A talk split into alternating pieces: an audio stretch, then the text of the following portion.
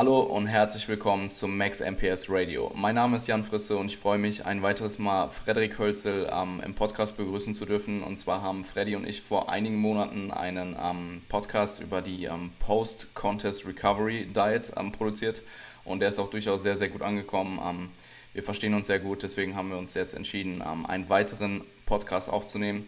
Und zwar dieses Mal über Zeiträume im Natural Bodybuilding.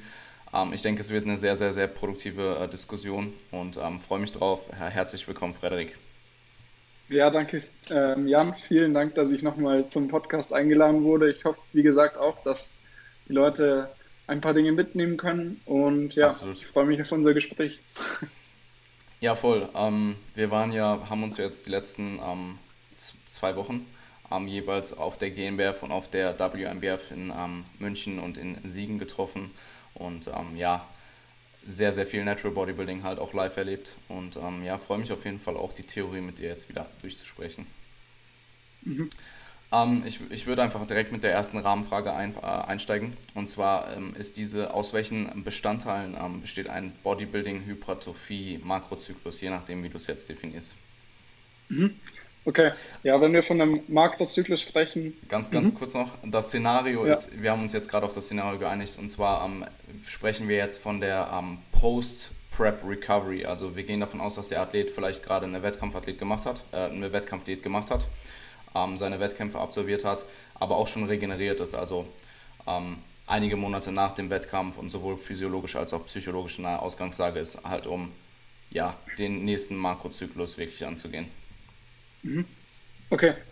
Ähm, genau, also wenn wir von einem Makrozyklus sprechen, gehen wir letztendlich von einem, von einem Zeitraum von ungefähr vier Monaten aufwärts ähm, aus. Heißt, ähm, dieser Makrozyklus besteht eben aus verschiedenen Mesozyklen und den darin enthaltenen Mikrozyklen, heißt Trainingswochen.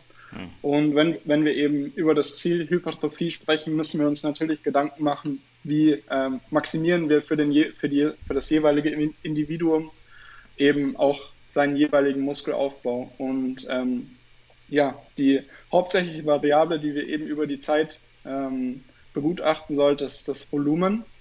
Und wir gehen ja jetzt auch davon aus, dass der, der Athlet ähm, wieder auf den, ähm, den Zustand erreicht hat, dass er sich ähm, mental ähm, auch auf das Training fokussieren kann. Er hat ja. ähm, keinen verstärkten Food Focus mehr. Ähm, er hat vielleicht auch wieder ja, andere Lebenslagen mehr im Griff und hat auch eventuell wieder Lust, wirklich zu pushen. Ähm, natürlich irgendwo auch in einem angemessenen Rahmen. Ähm, gleichzeitig haben wir auch wieder die physiologische Voraussetzung, dass wir diese residuale Ermüdung, die wir über die Vorbereitung angesammelt haben, durch die Recovery Phase, ähm, die dann nach dem Wettkampf gefolgt ist, eben abgebaut haben. Und dadurch haben wir eben zusammen mit dem psychologischen Aspekt die eine oder eine optimale Voraussetzung, dass wir jetzt auch wieder ähm, gezielt ähm, über ja, Accumulation Phases ähm, Volumen akkumulieren können. Heißt, ähm, wir haben wieder eine deutlich höhere Arbeitskapazität, ja. mit der wir eben an der jeweiligen Hypertrophie arbeiten können. Und ähm, da können wir uns jetzt eben Gedanken machen, wie gestalten wir das über einen längeren Zeitraum. Ähm, wie schon zuvor gesagt, ist eben das Ziel, dass man das Volumen über die Zeit erhöht und das messen wir eben am besten, indem wir ähm, Kraftzuwächse in relevanten Bereichen haben. Und ähm, die Sache ist natürlich, wir, müssen, wir möchten immer irgendwo in, einem, in einer Volumenspanne bleiben, wo wir optimale Fortschritte erreichen können und gleichzeitig eben auch ähm, ausreichend regenerieren. Irgendwann ist es aber der Fall, dass wir dadurch, dass wir von Mesozyklus zu Mesozyklus, Mesozyklus vermutlich immer mehr Volumen ansammeln, auch gleichzeitig ähm, ja nicht unbedingt Probleme mit dem passiven Bewegungsapparat haben, aber wir haben natürlich auch Ab Abnutzung und Ermüdung, die wir gleichzeitig ansammeln. Und da kann man jetzt eben drüber nachdenken, ob man diese Phasen mit höheren Volumina auch mal unterbricht und mhm. zum Beispiel ähm, Maintenance-Phasen, wo wir vielleicht noch drüber sprechen werden oder ziemlich sicher, oder zum Beispiel einen Minicut folgen lässt, um eben zum einen das Volumen zu senken und vielleicht den Athleten in eine bessere Ausgangslage zu setzen oder ähm, vielleicht auch zum Beispiel mal einen Intensity Cycle ähm, mhm. integrieren, wo wir auch das Volumen etwas ähm, ja, sinken lassen, damit der Athlet eben auch ähm, von diesen höheren Volumina regenerieren kann und eventuell auch sein Verletzungsrisiko sinkt. Und ähm, davon ausgehend auch mit den höheren Intensitäten vielleicht mehr in der Kraftkomponente arbeitet und sich dabei auch psychologisch regeneriert von dem Stress, was natürlich auch mit den höheren ähm, Lasten bzw. mit den höheren Volumina einhergeht und ihn sozusagen so vorbereitet für darauffolgende Blöcke, die wieder von höheren Volumina geprägt sind. Genau. Absolut. Ja, ich ähm, finde es super interessant, dass du ähm, die äh, Kraftzyklen bereits angesprochen hast. Ähm, gehen wir gleich auch noch drauf ein, wenn ich zu meiner Erhaltungsphasenfrage komme. Ähm, mhm wir hatten jetzt, du hast jetzt quasi in den, ähm, den Makrozyklus impliziert, dass du ähm, quasi die Improvement Season dort drin hast und halt phasenweise das, was du halt in dieser, in, in diesem ähm, Zeitraum des Aufbaus ähm, rein periodisiert hast, also meinetwegen Minicuts oder ähm, Erhaltungsphasen. Ähm, wollen wir noch kurz auf die Contest Prep dann an sich eingehen? Also quasi den Makrozyklus so definieren, dass wir Aufbau, zwischenzeitliche Phasen und Contest Prep und Recovery quasi drin haben. Also dass wir einmal alles aufzählen, was quasi den Makrozyklus mhm. von Post-Contest Prep Recovery bis quasi Post-Contest Prep Recovery durchgehen. Mhm, klar. Ähm, ja, wenn man, wenn man die Contest Prep eben dann mit in diese Überlegung mit einbezieht, ähm, mhm. kann man natürlich sagen, dass die Contest Prep für sich ein eigener Makrozyklus ist, mhm. da wir bei einer Wettkampfvorbereitung eigentlich schon von einem Zeitraum, der mindestens ähm, fünf Monate umfasst, ausgehen, ja. wenn nicht sogar deutlich mehr, wenn wir zum Beispiel sowas wie Diet Breaks integrieren möchten oder komplette Voll. Zyklen, wo wir auf Erhalt gehen. Und da sprechen wir dann eben von einem Zeitraum, der deutlich über vier Monate geht, ähm, was so vielleicht das Mindestmaß für einen Makrozyklus mhm. ist. Und ähm, ja, das umfasst dann vielleicht sogar, wenn wir die Recovery Phase mit einbeziehen, ein komplettes Trainingsjahr. Ja, ich ähm, kenne die, die Definition von Makrozyklus, die ich kenne, ist halt ähm, auch, die auch oftmals in anderen Sportarten angewandt wird, ist quasi die ganze Season. Und ähm, mhm. wenn du so drüber nachdenkst, für einen Bodybuilder ist die Season ja quasi eher Off-Season und On-Season, also Aufbau und Contest Prep. Und ähm, dementsprechend habe ich jetzt halt gedacht, wir ähm, nehmen einfach einmal alles mit rein. Ähm, und dann hast du halt logischerweise noch die Zeit nach der Contest Prep, wo du eben die Contest Prep regenerierst bevor du dann halt quasi den nächsten kompletten Season-Makrozyklus anfängst oder startest. Mhm. Genau. Ähm, ja, cool, dann lass uns auch direkt mit dem um, Aufbau oder der Improvement Season, wie man sie heute heutzutage so gerne nennt, am Anfang. Und zwar ähm, würde mich interessieren, ähm, weil es ja auch heute um Zeiträume im Natural Bodybuilding geht, ähm, wie lange mhm. deine Athleten zwischen der Contest Prep ähm, oder zwischen den einzelnen Wettkämpfen aufbauen. Mhm. Ähm, ja, das, das hängt zum einen davon ab, wann ich mir selbst im Kopf gesetzt habe, ähm, wann ich vorhabe zu competen das mhm. nächste Mal. Ähm, prinzipiell gehe ich immer mindestens von einem Jahr ähm, Improvement Season aus, wobei ich natürlich dann auch die Recovery Phase davon abziehe. Heißt, ich möchte wirklich mindestens ein Jahr in einem Zustand sein, wo ich produktiv Muskel, Muskulatur aufbauen kann, ähm, weil natürlich auch je fortgeschrittener ich werde, ähm, diese Zeiträume auch länger sein müssen, damit ich wirklich signifikante Fortschritte ähm, verzeichnen kann.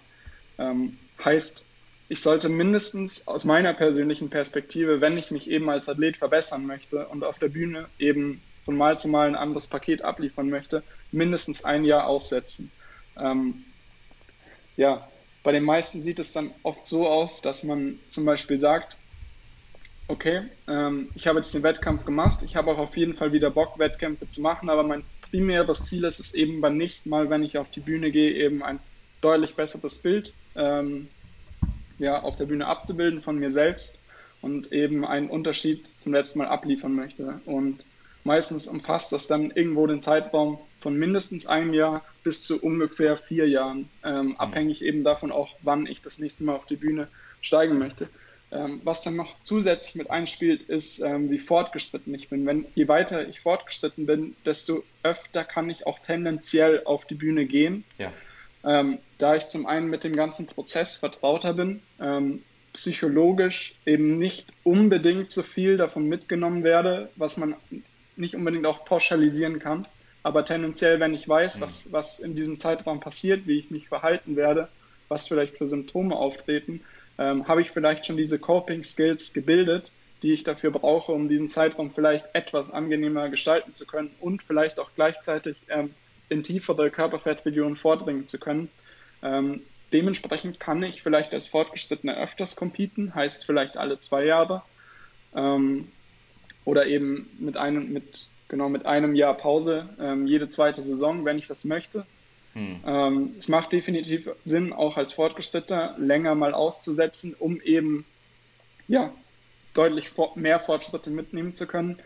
Ähm, bei Fortgeschrittenen ist es zum Beispiel auch so, dass ähm, öfters der sogenannte Settling Point etwas tiefer ist. Heißt, ich fühle mich ähm, mit tieferen Körperfettregionen vielleicht etwas wohler und kann dementsprechend auch damit besser umgehen und muss den ganzen Prozess ähm, beziehungsweise die Zeit, die dieser Prozess in Anspruch nimmt, ähm, diese kann ich dann eventuell etwas verkürzen, also Recovery Phase mit eingeschlossen.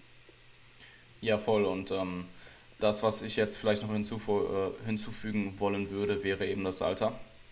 Ähm, sprich, du hast ja jetzt gerade schon gesagt, dass je fortgeschrittener du wirst, dass man eventuell halt öfters ähm, eine Wettkampfdiät ähm, planen kann.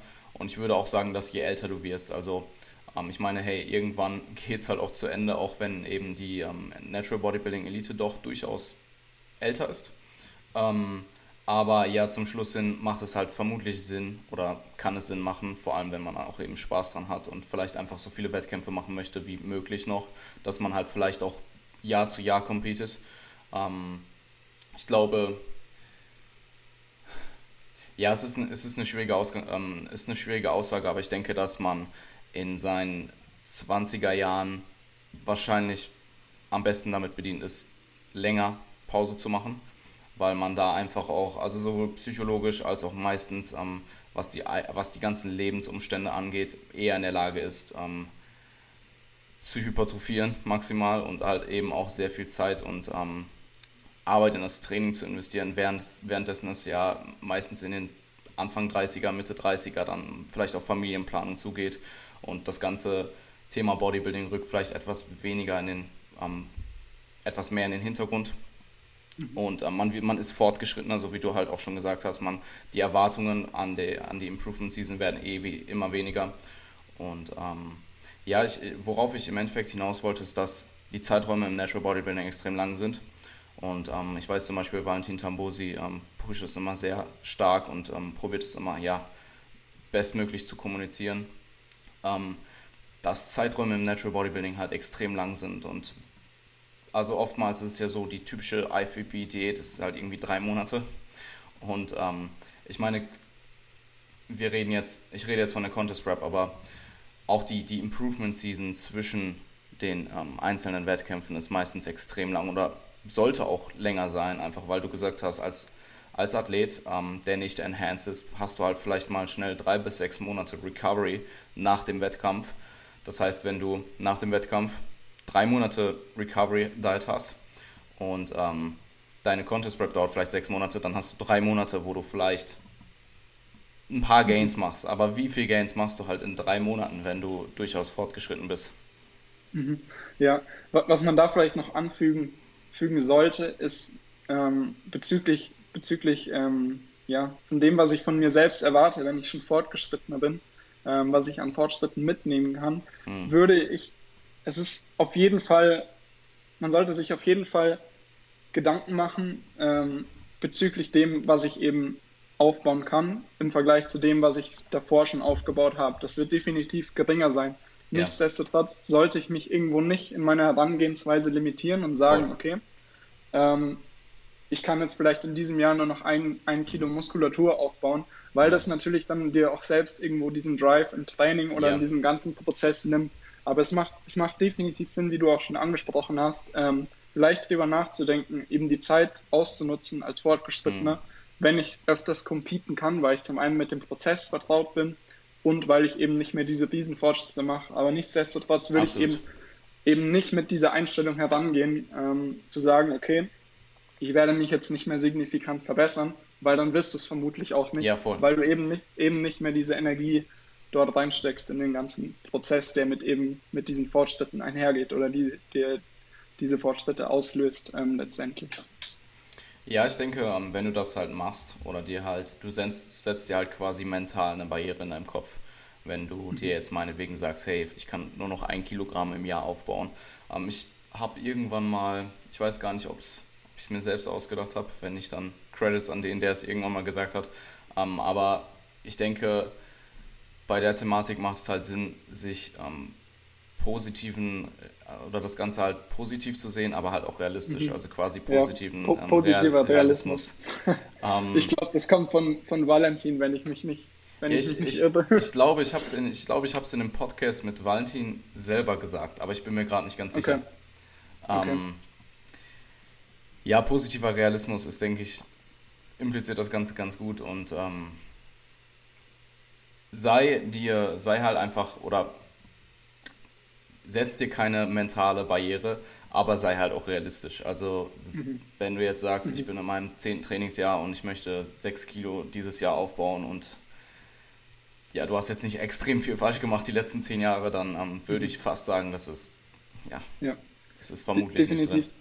Man, man, darf halt die Sache auch nicht so angehen, dass wenn mich jemand von außen bezüglich meiner Körperkomposition evaluiert und sage, ich bin fortgeschritten, dass ich dann eben äh, mit der Einstellung herangehe, dass ich auch wirklich fortgeschritten bin. Hm. Ähm, ich habe das jetzt zum Beispiel mit einem Athleten, ähm, den ich betreuen darf, ähm, relativ äh, ja, gut mitverfolgen kann, dass wenn man eben das Programming bzw. die Strategie, wie man eben sein, wie man den ganzen. Prozess gestaltet, wie man, wie man das Training strukturiert etc., ähm, auch wenn man schon fort, fortgeschritten ist, zumindest optisch gesehen für viele, ähm, dass man deutlich, deutlich ähm, schneller aufbauen kann, beziehungsweise Fortschritte mitnehmen kann, als man vielleicht denken würde, weil das natürlich auch in gewisser Art und Weise davon abhängt, was habe ich davor gemacht mhm.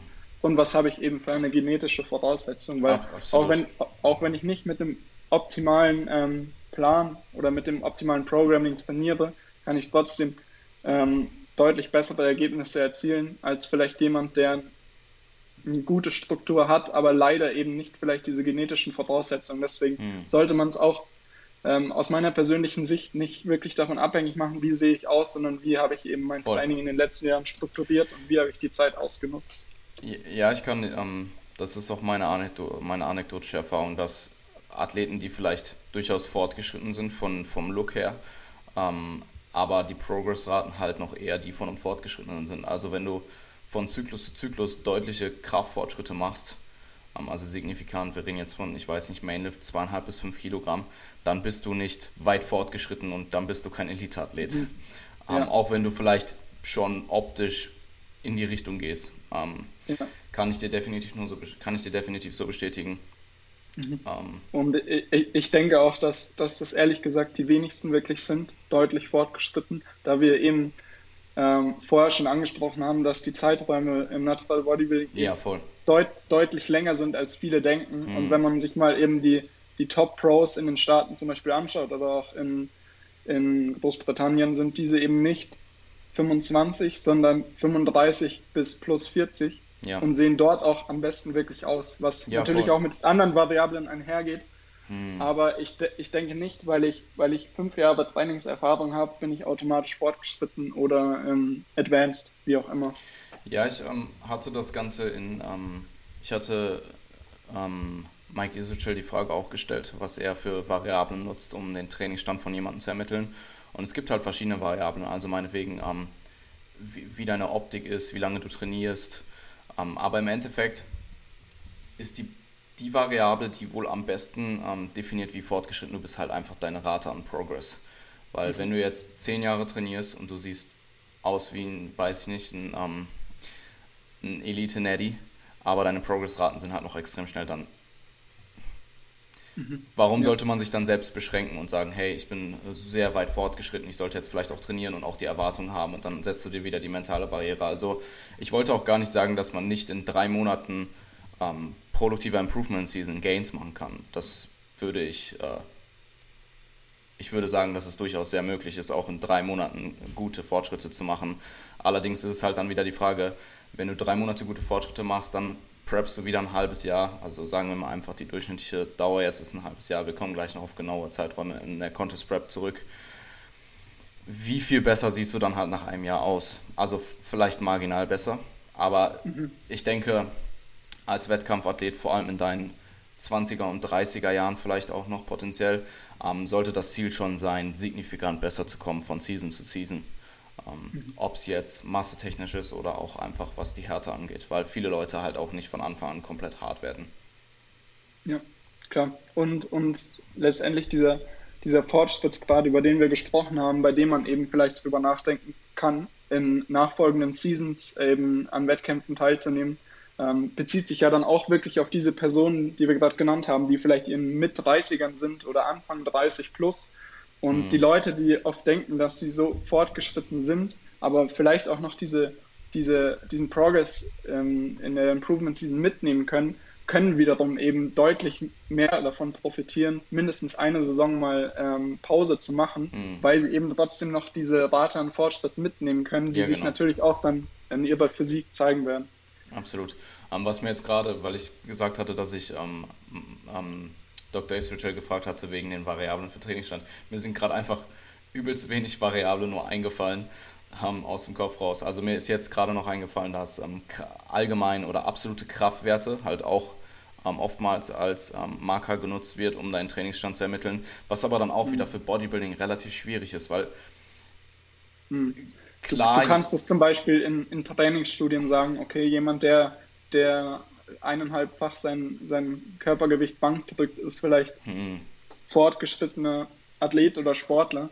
Aber du, das Schwierige ist halt an den Absolutzahlen, dass du immer letztendlich von deinem eigenen genetischen Potenzial ausgehen Absolut. kannst. Du kannst, du, du kannst dir halt immer Mittelwerte anschauen, auch zum Beispiel beim FFMI, wenn du den siehst, okay, mhm. 25 ist vielleicht so die Grenze und das ist für den Durchschnitt die Grenze. Oder wo man sagen kann, okay, die Wahrscheinlichkeit ist sehr hoch, dass diese Person nicht nerdy ist. Aber wenn ich mir dann eben die Einz das einzelne Individuum rauspicke und gerade die Person hat vielleicht eine FFMI von 26,5 oder vielleicht sogar von an die 27, besteht zwar die Chance, oder ich kann sagen, die, die Wahrscheinlichkeit ist hoch, dass die Person nicht nerdy ist, aber ich kann nicht sagen, diese Person ist absolut nicht nerdy, weil ja. ich eben ihr genetisch, genetisches Potenzial nicht kenne.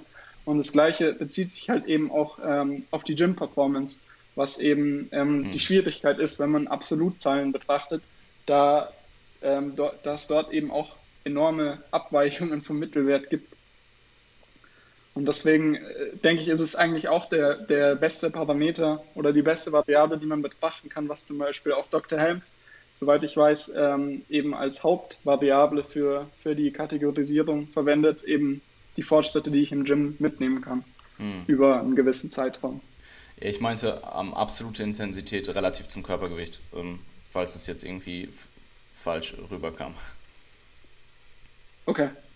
Also ja, relativ ich bin aus, ich bin, ich bin von, von genau von, ab, von, von Absolutwerten, ja, ähm, zum Beispiel bei den Grundübungen. Ja gut, wenn du, wenn du 150 Kilo auf der Bank drückst, aber auch halt auch 150 Kilo wiegst, dann...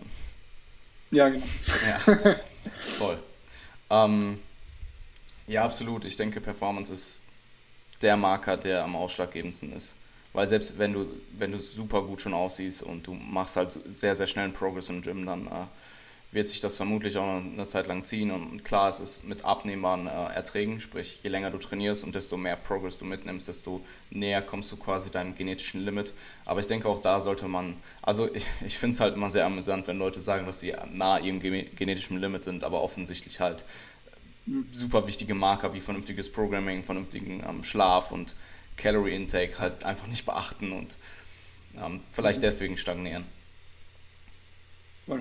wie gesagt, also Optik ist somit eigentlich die, ja, es ist keine total schlechte Variable, die man betrachten kann, aber es sollte auf jeden Fall nicht ähm, auf die Goldwaage ähm, gelegt werden, was eben den Fortschrittsgrad vom jeweiligen Individuum angeht. Ja, ich denke, es macht durchaus Sinn, ähm, Rate an Progress als Hauptvariable oder Hauptmarker zu sehen und die anderen dann einfach noch ja, mit einfließen zu lassen. Also meinetwegen ähm, Tra Trainingsdauer, wie lange jemand trainiert, wie jemand aussieht, dann vielleicht Relativkraft noch mit reinnimmt. Aber es gibt halt auch einfach Menschen, die gehen das erste Mal ins Gym, wiegen 70 Kilo und drücken 100. Mhm. Oder ja. squatten 120 Kilo oder so. Ja. Ähm, Klar. Cool, ich würde zum, ähm, zur nächsten Phase kommen. Also es ist Teil der Improvement Season, denke ich. Also ich denke, da stimmen wir uns überein. Und zwar ähm, wären das Minicuts im Aufbau. Ähm, mhm. Wie oft implementierst du diese?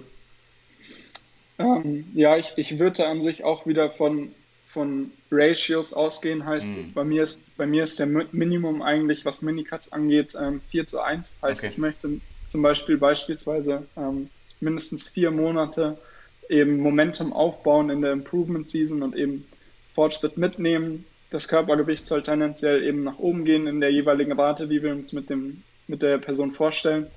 Und dann lasse ich vielleicht eben vier Wochen Minicut folgen ähm, wobei das für mich auch eher ähm, sozusagen die untere Grenze ist und teilweise meiner Meinung nach ähm, es auch sinnvoll ist, den Minicut erst einzuplanen, wenn man eben sieht, okay, die Ausgangslage ähm, der Person ist so weit entfernt von dem, wo man eine Co Contest Prep starten würde oder ist ungefähr an dem Punkt, ähm, dass man dann erst wieder resettet, weil man natürlich davor auch das Momentum mitnehmen kann und ähm, davon auch sicherlich seine Vorteile hat.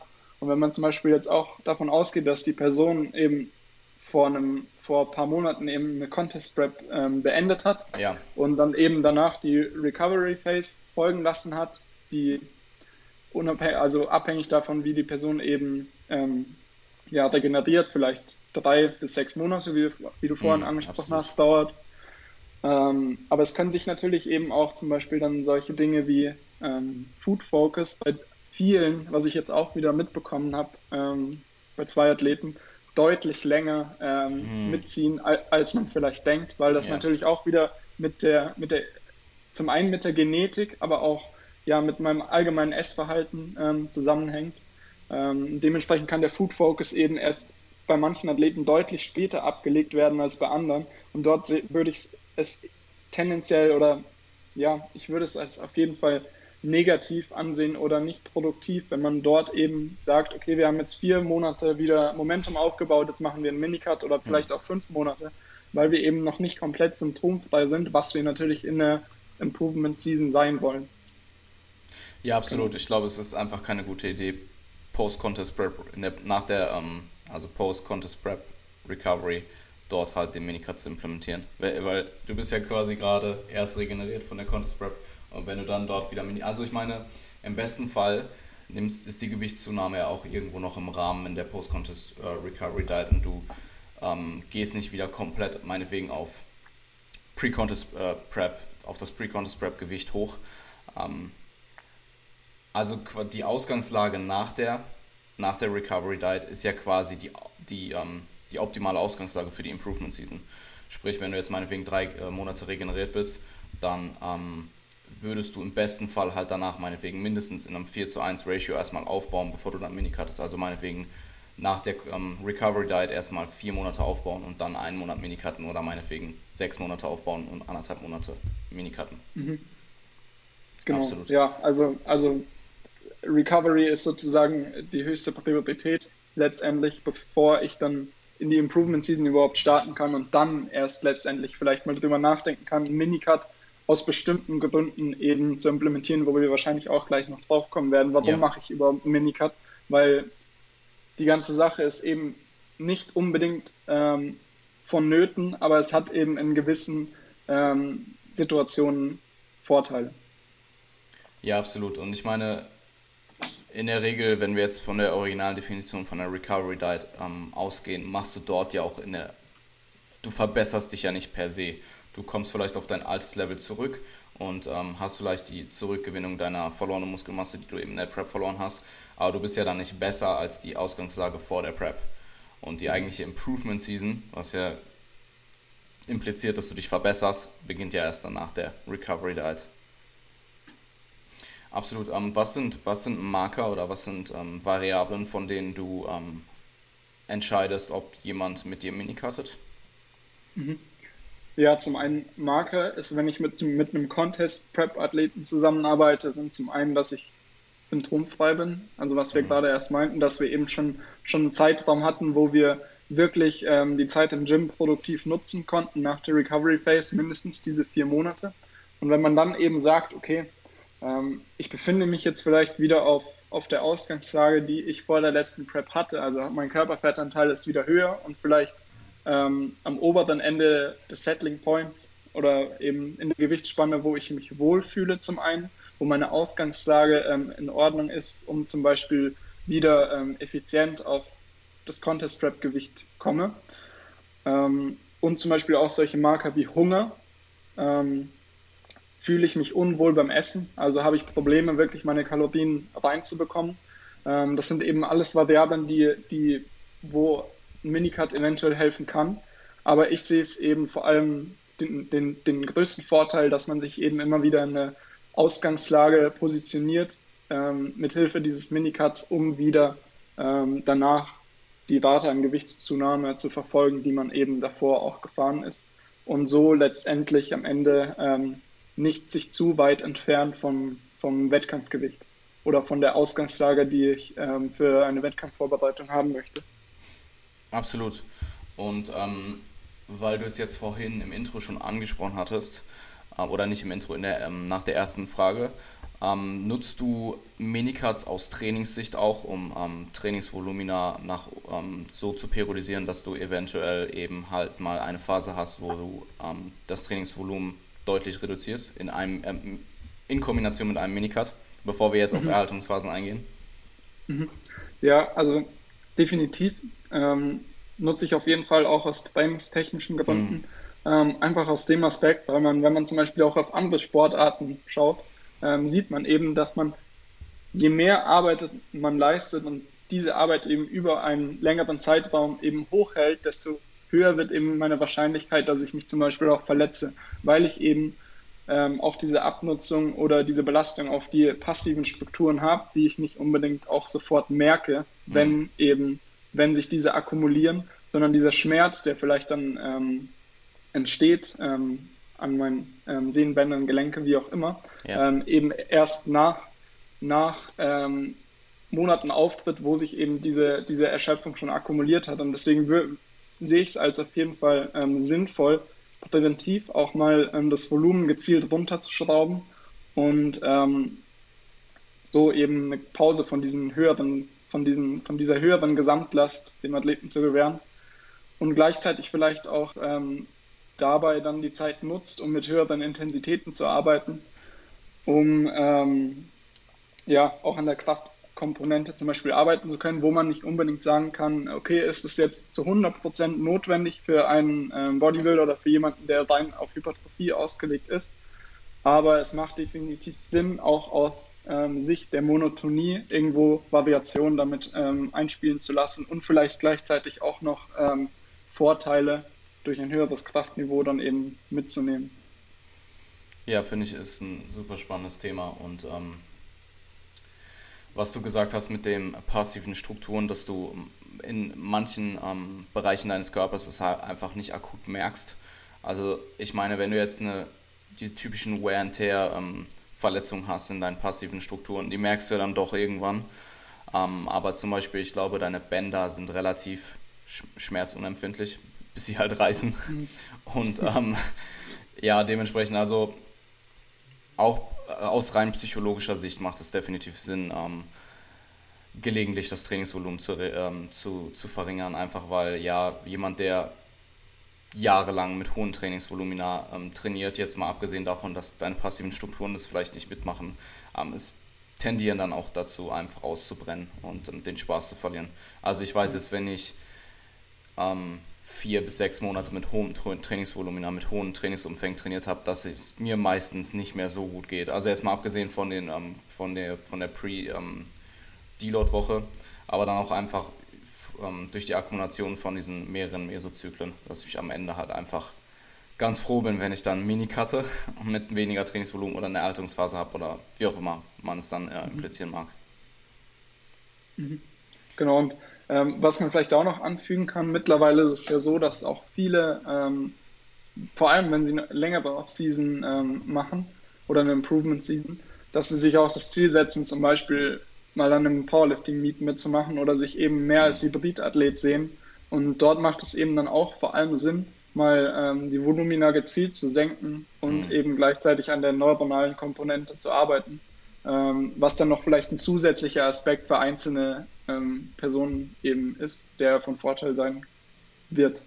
Ziemlich sicher. Ja, ich, ich mag die typische Definition von, oder ich mag die, ähm, nicht typische, aber die Umsetzung von quote-unquote Powerbuilding, die du halt oftmals siehst, äh, persönlich nicht besonders gerne, weil es halt einfach mhm. ein Mischmasch aus allem ist und du bist am Ende halt weder der beste Bodybuilder, der du sein kannst, noch der beste Powerlifter. Von daher bin ich mhm. eher ein, ähm, meiner Ansicht nach sehr phasenweise Approach, wie du es jetzt gerade genannt hast, mhm.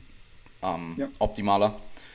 Ähm, aber ich würde halt auch trotzdem sagen, dass wenn du jetzt, wenn du Powerlifting-Ambitionen hast, super und ich denke, ähm, da spricht auch absolut nichts gegen, aber man muss halt dann auch realistisch sein und wenn du jetzt ähm, meinetwegen, ich weiß nicht, ähm, vor deinem Meet drei bis sechs Monate ähm, Kraftzyklen fährst und dann halt noch ähm, in ein Peaking gehst und dann das Meet mitnimmst, dass du halt Zeit verlierst, die du für mhm. Hypertrophie hättest trainieren können. Ja, die, die Sache ist halt die, wie, wie geht man an das ganze Thema ran, ähm, an, an das Thema Powerlifting, wie, wie hoch priorisiere ich das zum einen mhm. und zum anderen, was ist prinzipiell meine, meine Herangehensweise im Training, da ich es auch gar nicht unbedingt als Vorteil sehe, beziehungsweise wenn man sich ähm, ja, gewisse Personen auch im Powerlifting ansieht, ist es auch nicht so, dass man nur Blöcke fährt, wo man eben ähm, mit 85% plus eben Intensitäten fährt, sondern eben auch viel darauf ausgelegt ist, Hypertrophie ähm, zu erreichen, weil irgendwann kann ich ja, natürlich absolut. diese neu neuronale Komponente mhm. nicht mehr wirklich ähm, so ausschöpfen wie vielleicht zu Beginn. Und ich muss gleichzeitig eben auch schauen, dass ich ähm, ja, strukturelle Fortschritte mit, äh, mitnehme, um stärker zu werden. Aber wie gesagt, es soll nicht das Thema sein, aber es kann eben, wie gesagt, eine, ein Mitgrund sein, warum man vielleicht auch mal das Volumen dann sinkt hm. ähm, zu gewissen Phasen. Ja, würde ich absolut zustimmen. Ähm, ich wollte halt nur klarstellen, dass für, für mich jemand, der wirklich rein auf Hypertrophie trainiert und vielleicht Bodybuilder durch und durch ist, dass ja, die äh, Implementation von ähm, Powerlifting-Training vielleicht nicht ähm, die beste Idee ist. Wir kommen da jetzt eh auch aufs nächste Thema und zwar während das Erhaltungsphasen. Ähm, können wir dann auch gerne nochmal ansprechen. Und zwar ähm, planst du im planst du Erhaltungszyklen oder Erhaltungsphasen ähm, ein, sowohl im Aufbau als auch in der Diät. Vielleicht kannst du, wenn du es in der Diät machst, kurz ansprechen und dann gehen wir gleich in der Contest Prep ähm, Frage nochmal genauer drauf ein und jetzt nur auf für den ja. Fall, dass du es eben auch im Aufbau implementierst.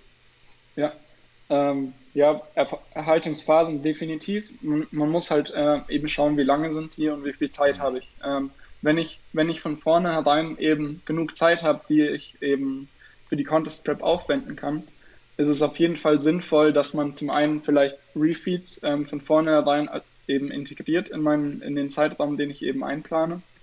Und zum anderen, dass man vielleicht auch ähm, zehn Wochen preppt und dann eben sich auf, einen, auf, einen, auf eine Körperfettposition oder eben auf ein Körpergewicht bewegt, wo man sich noch wohlfühlt, wo alles noch ganz gut läuft, man nicht zu stark ermüdet ist und dann eben vielleicht vier Wochen ähm, auf Erhalt geht, um vielleicht Performance zurückzugewinnen, ähm, wieder seine Reserven, ähm, Glykogenspeicher eben ähm, aufzufüllen.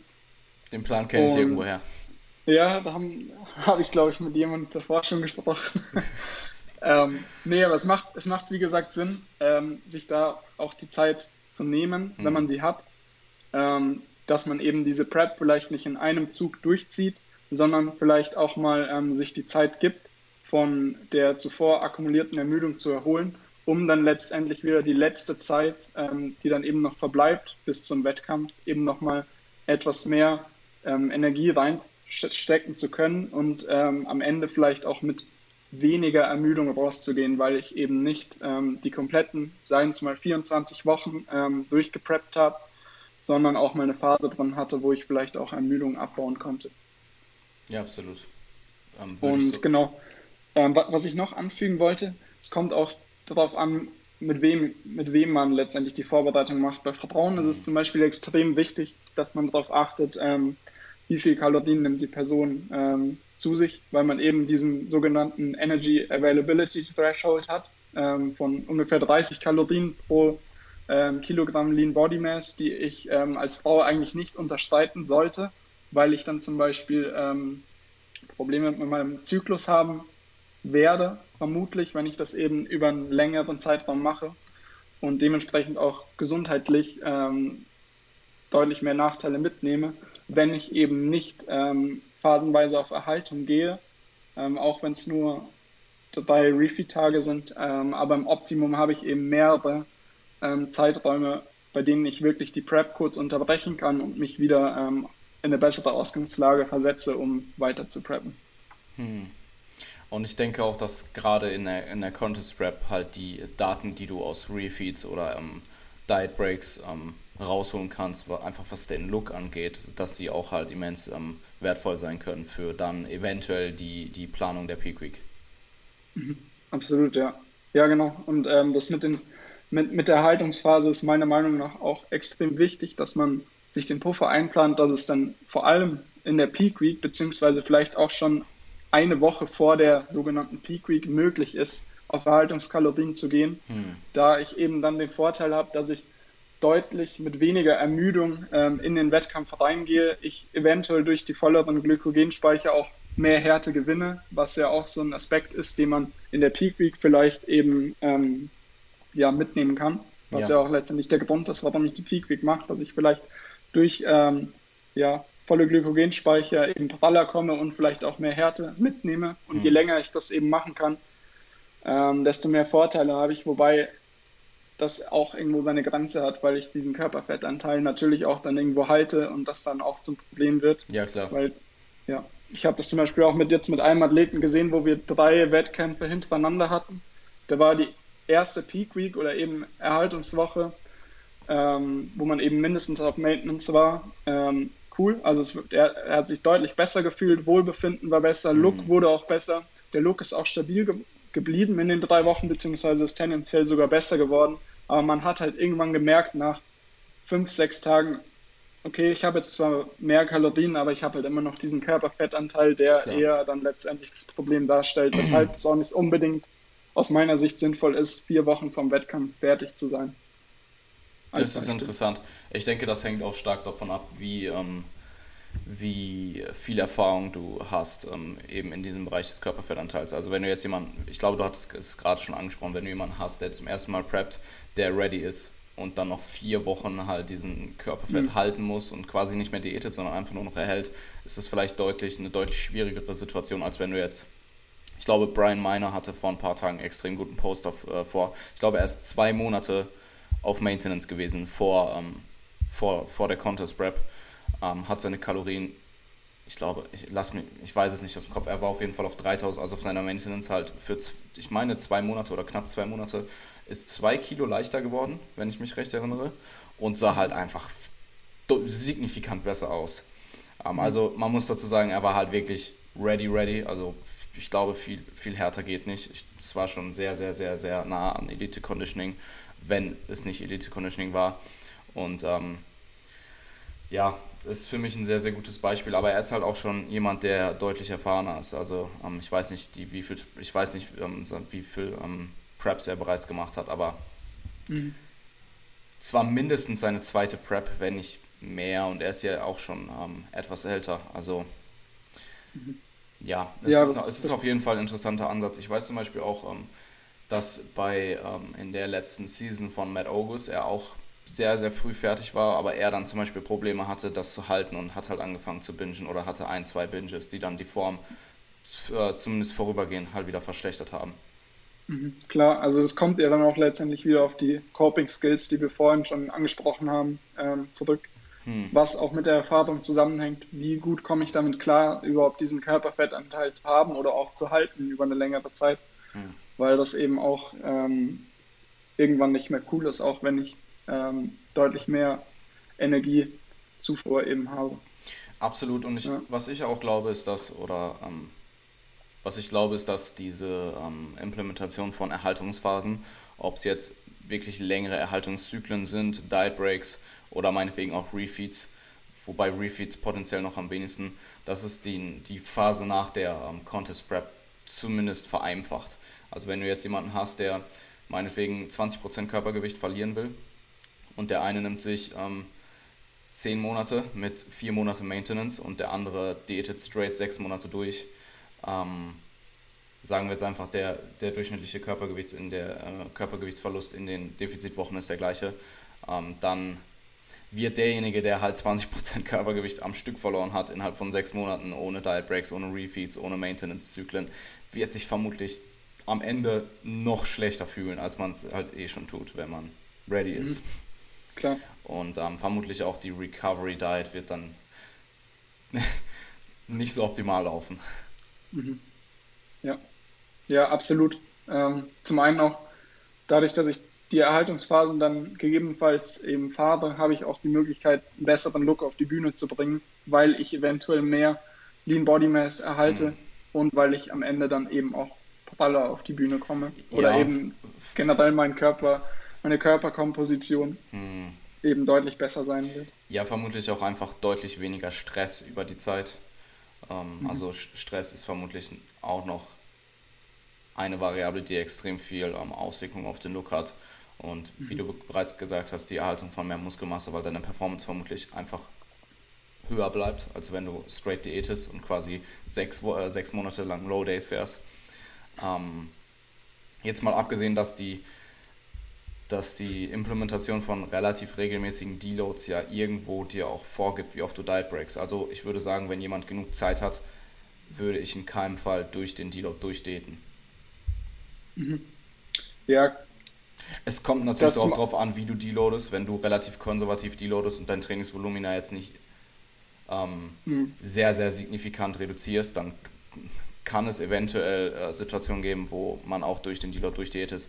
Aber wenn du mhm. aggressiv deloadest und dein Trainingsvolumen massiv reduzierst, dann würde ich vor allem dann in der späten Phase der Contest Prep halt einfach nicht das Risiko eingehen, dort äh, Defizit zu fahren und äh, potenziell mehr Muskelmasse zu verlieren, als du es hättest ähm, wenn du ja. die Woche isokalorisch gefahren wärst. Definitiv. Also das sehe ich auch auf jeden Fall als Optimum an, dass man eben vielleicht diesen Diet Break oder diesen, diese ja, siebentägige Refeeds zum Beispiel mit einem Deload kombiniert. Mhm. Ähm, die Sache ist halt die, ähm, für den einen oder anderen Zuhörer ist es vielleicht wichtig auch zu sagen, dass man auf jeden Fall auch in der Prep aus meiner persönlichen Sicht deloaden sollte. Klar. Weil weil du natürlich ähm, deutlich weniger Arbeitskapazität zum einen hast. Und wenn du diese Deloads eben nicht nimmst, ähm, sammelst du auch deutlich mehr Ermüdung an, kannst diese aber nicht regenerieren und hast dadurch mit sehr hoher Wahrscheinlichkeit eben deutlich höheren ähm, Leistungsabfall, als du ihn eben hättest, wenn du deloaden würdest, zumindest in, eben in dem Rahmen, ähm, bei dem du eben noch ausreichend Volumen akkumulierst, zumindest über den Zyklus, wo du eben davon ausgehen kannst, dass du die Muskulatur erhältst. Ja, absolut. Und es macht ja auch aus, ähm, wenn du mal die, ähm, die ähm, Hierarchie an Regenerationsmodalitäten anschaust, macht es ja auch Sinn, dass du tendenziell sogar noch häufiger deloaden solltest. Weil wir gehen jetzt erstmal davon aus, dass du in der Prep so trainierst, wie du eben auch trainieren würdest, wenn du hypertrophieren möchtest. Weil das vermutlich die, ähm, die, äh, der beste Ansatz ist, um Muskulatur zu erhalten. Der beste Ansatz, um Muskulatur zu erhalten, ist so zu trainieren, als würdest du hypertrophieren wollen. So, zumindest so lange, wie es halt geht. Also klar, mhm. irgendwo musst du dann den Trainingsumfang verringern, weil, wie gesagt, Regenerationskapazitäten ähm, sich verschlechtern durchweg der Prep. Ähm, aber wenn du das mal beobachtest, dein Schlaf wird potenziell durch die Prep schlechter, zum Ende hin vermutlich sehr schlecht deine Stresslevel sind viel höher, du wirst dich vermutlich weniger entspannen, du bist generell gereizter. Ähm, und ja, also eigentlich so ziemlich jede Modalität, die ähm, für Regeneration sorgt, wird schlechter. Und zusätzlich dazu der, der, der ähm, niedrige Kalorienintake, der halt auch ähm, maßgeblich für ähm, Regeneration verantwortlich ist. Und wenn du das alles zusammen addierst, dann gibt es definitiv eine große Rationale, auch in, auch in der Contest Prep zu deloaden und potenziell sogar mhm. häufiger. Mhm. Ja, sehe ich, sehe ich absolut so. Ich wollte das nur auch nochmal extra anmerken, weil ich halt wieder, also ich muss persönlich auch für mich oder zugeben, dass ich in meiner ersten Prep nicht gedeloadet habe, mhm. weil, weil ich eben mit der, mit der Einstellung rangegangen bin, okay, wenn ich jetzt ähm, deloade, verliere ich eben deutlich mehr Lean Body Mass. Ähm, das war vor, vor zwei, zweieinhalb Jahren. Ähm, aber es ist wie gesagt eher der Fall, dass du eben mehr Lean Body Mass verlierst, wenn du dir eben nicht diese, diese strukturierten ähm, Phasen mit weniger Volumina ähm, gibst, weil du eben deutlich weniger regenerieren kannst. Klar, die Ermüdung steigt halt immer weiter an und irgendwann wird es sich dann halt auch auf die Trainingsperformance auswirken. Und wenn du die dann halt wochenlang so fährst und die Trainingsperformance immer weiter sinkt durch ansteigende Ermüdung, dann wird sich das vermutlich irgendwann in deiner Physik widerspiegeln oder in deiner, ähm, in deinem allgemein, in deiner Lean Body Mass. Mhm. Absolut. Cool. Ähm, ja, ich lass mich mal ganz kurz schauen, ob wir noch irgendwas, ob ich noch irgendwas zu Erhaltungszyklen sagen möchte. Ähm, psychologische Auswirkungen hatten wir schon im Minicut angesprochen. Das gilt natürlich auch für Erhaltungszyklen. Sprich, wenn ähm, ja, es macht halt einfach durchweg Sinn mal. Auch was du gesagt hast mit der ähm, mit dem Faktor, dass jemand vielleicht wieder mehr Spaß im Training hat, wenn man mal etwas anderes macht, jetzt meinetwegen einen Kraftzyklus, ähm, den man dann eben auch gut mit dem Erhaltungszyklus paaren kann, dass das halt alles Faktoren sind, die auch ähm, aus psychologischer Sicht absolut Sinn machen. Mhm. Auf jeden Fall. Ähm, hast du, weil wir jetzt nur über Minicuts gesprochen haben und ähm, ich habe vorhin, als ich die Struktur nochmal durchgeschaut habe, ähm, ist mir aufgefallen, dass ich mir gar nichts überlegt habe zu ähm, längeren Diätphasen. Ähm, gibt es die in einer Situation, wo du jemanden, meinetwegen, wo jemand eine längere Offseason hat, meinetwegen sagen wir drei Jahre plus, dass du eventuell auch mit jemandem mal eine längere ähm, Diät fährst, anstelle eines Minicuts?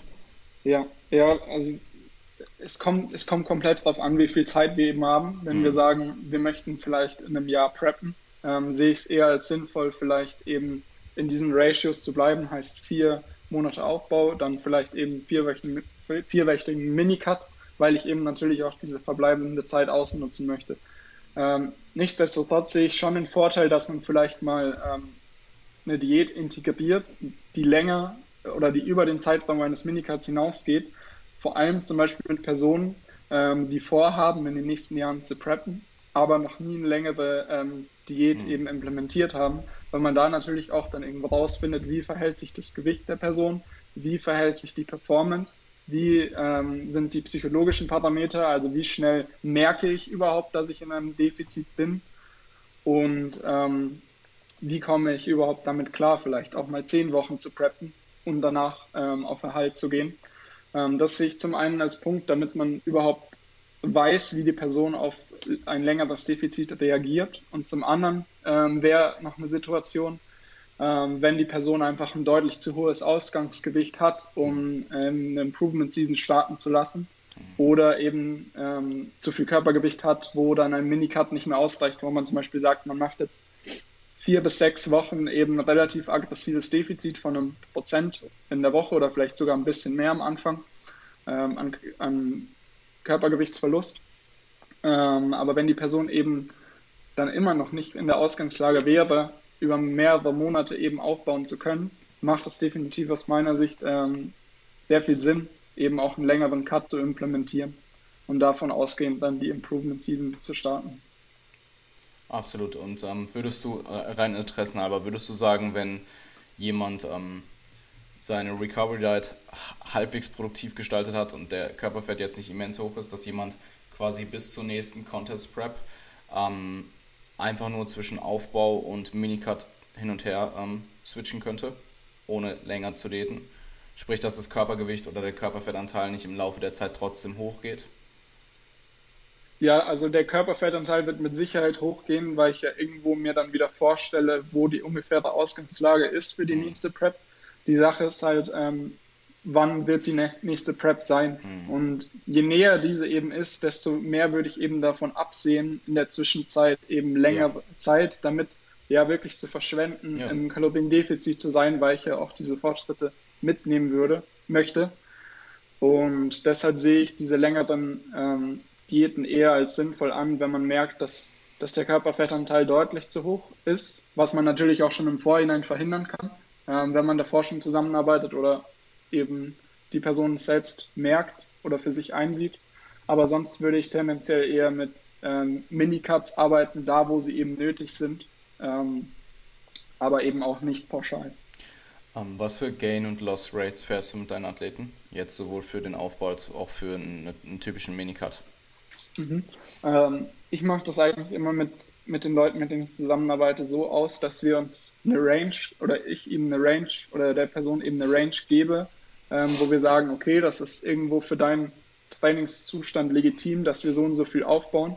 Ähm, das könnte zum Beispiel bei einem relativ fortgeschrittenen irgendwo zwischen 1 bis 1,3 Prozent im Monat sein.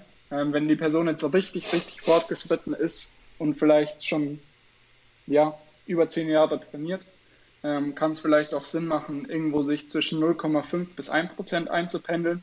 Ähm, ich sehe tendenziell vor allem im Aufbau davon ab, ähm, zu sagen, wir nehmen 1 Prozent im Monat und wenn du das nicht erreichst, ähm, treffen wir eben Anpassungen. Weil die Sache ist halt die, dass wir zu viele ähm, Variablen haben, die damit einspielen können. Hm.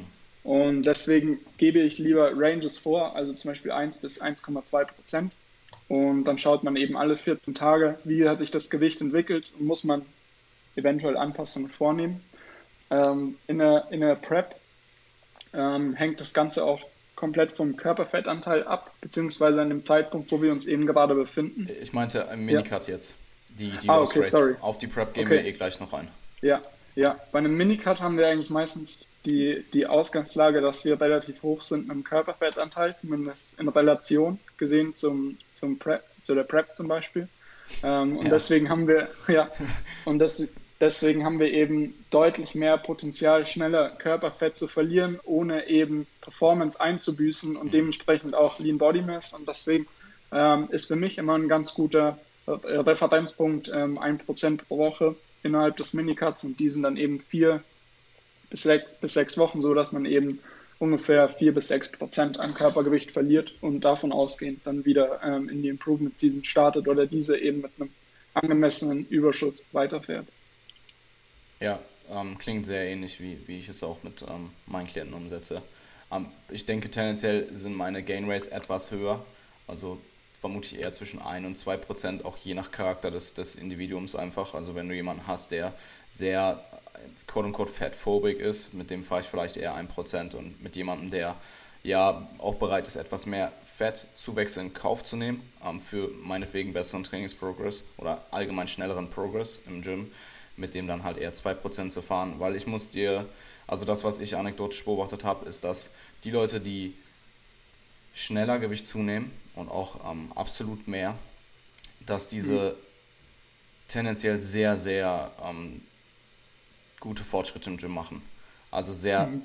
also äh, Progression dann wirklich so ist, dass du, dass du es beobachtest und dir denkst, wie kann das sein? Ähm, mhm. Ähm, aber gut, ich, ich denke auch, dass ähm, es im Endeffekt über einen längeren Zeitraum vielleicht gar nicht so einen großen Unterschied macht. Also jemand, der 1% fährt und dann vielleicht weniger häufig Minikarten muss, sprich einfach mehr, auf, äh, mehr Zeit im Aufbau hat, dafür vielleicht marginal weniger Progress pro Monat Aufbau macht, versus jemand, der 2% fährt, häufiger Minikarten, äh, Minikarten muss und vielleicht einfach ein paar Prozent mehr Progress macht pro, pro Monat Aufbau. Ähm, und dann mhm. nach zwölf Monaten, wenn kommt dann vermutlich sehr, sehr ähnliche Resultate raus. Und ich würde das dann einfach vom Individuum weg äh, ähm, festmachen und von der Ausgangslage und vom Charakter auch einfach. Okay. Und ja. auch einfach von, es gibt, ich meine, hey, du, wenn du jetzt jemanden hast, der generell schon kein guter Esser ist, den dann auf 2% Körpergewichtsgain pro Monat zu setzen, ist vielleicht auch nicht die beste Idee.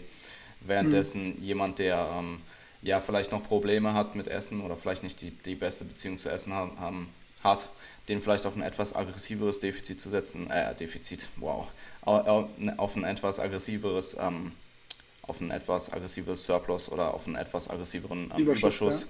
zu setzen, dass es halt hm. vielleicht auch keine schlechte Idee ist, einfach um den Food-Fokus auch zu minimieren im Laufe der Zeit.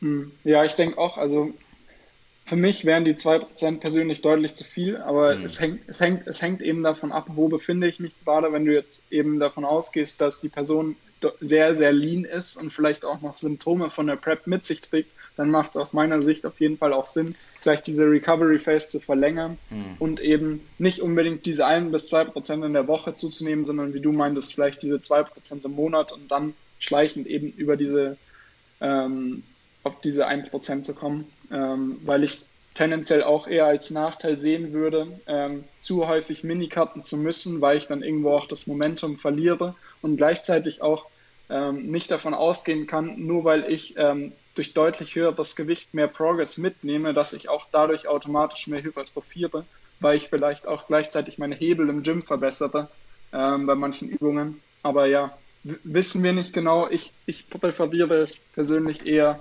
ähm, ein, zwischen 0,5 bis 1,5 Prozent mich einzufinden, wobei diese 0,5 Prozent wirklich für sehr, sehr fortgeschrittene eher aus meiner Sicht geeignet sind. Oder für jemanden, der außerhalb von, von Contest ähm, Bodybuilding eben einfach seine Körperkomposition nicht so schnell ähm, sozusagen verändern möchte, sondern einfach vielleicht langsam aufbauen möchte, gleichzeitig nicht vielleicht die optimale Rate an Hypertrophie mitzunehmen, aber dafür relativ lean zu bleiben. Ähm, dafür, da kann man da vielleicht auch noch streiten, eher so eine geringere ähm, Rate an Gewichtszunahme anzupeilen.